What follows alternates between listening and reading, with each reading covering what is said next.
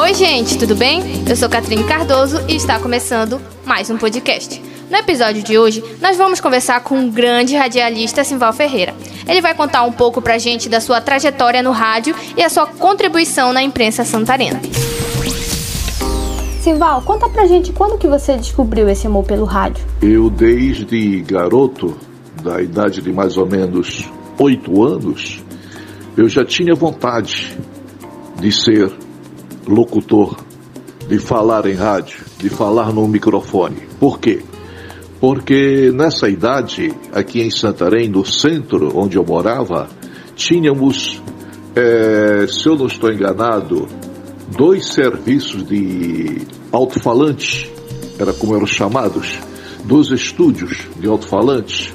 E quando eu ia para o centro com a minha afinada mãe, a gente passava na frente desses estúdios e eu ficava admirando, abismado, querendo ser como aquela pessoa que estava ali dentro do estúdio falando naquele aparelho e a voz dela saindo lá fora para todo mundo ouvir.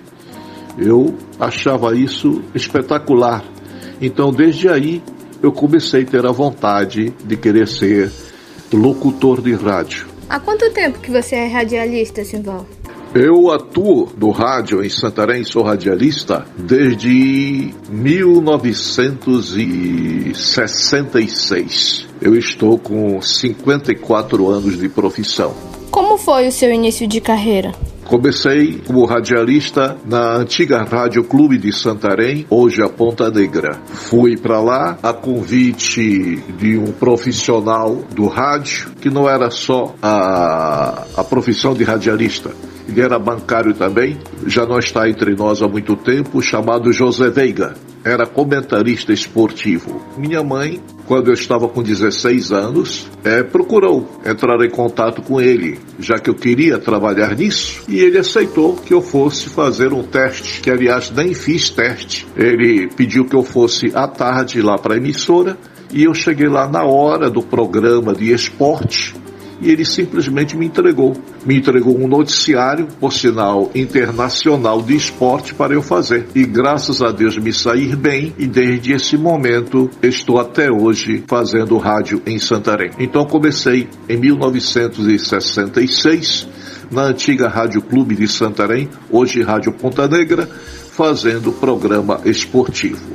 Na área da comunicação, quem é ou era o seu ídolo, a sua inspiração?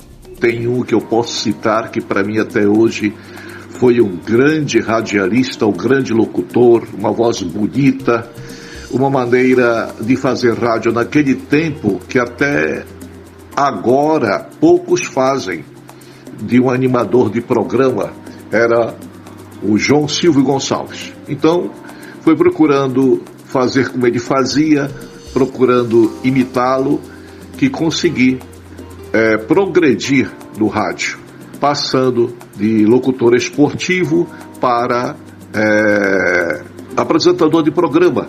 Atuando como jornalista, conta pra gente uma história que foi muito marcante na sua carreira.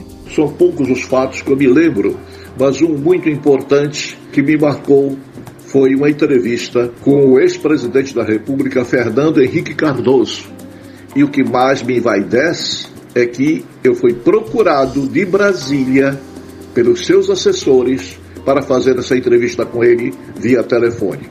E a entrevista aconteceu em um determinado dia. Então, esse é o fato que marcou na minha vida de radialista.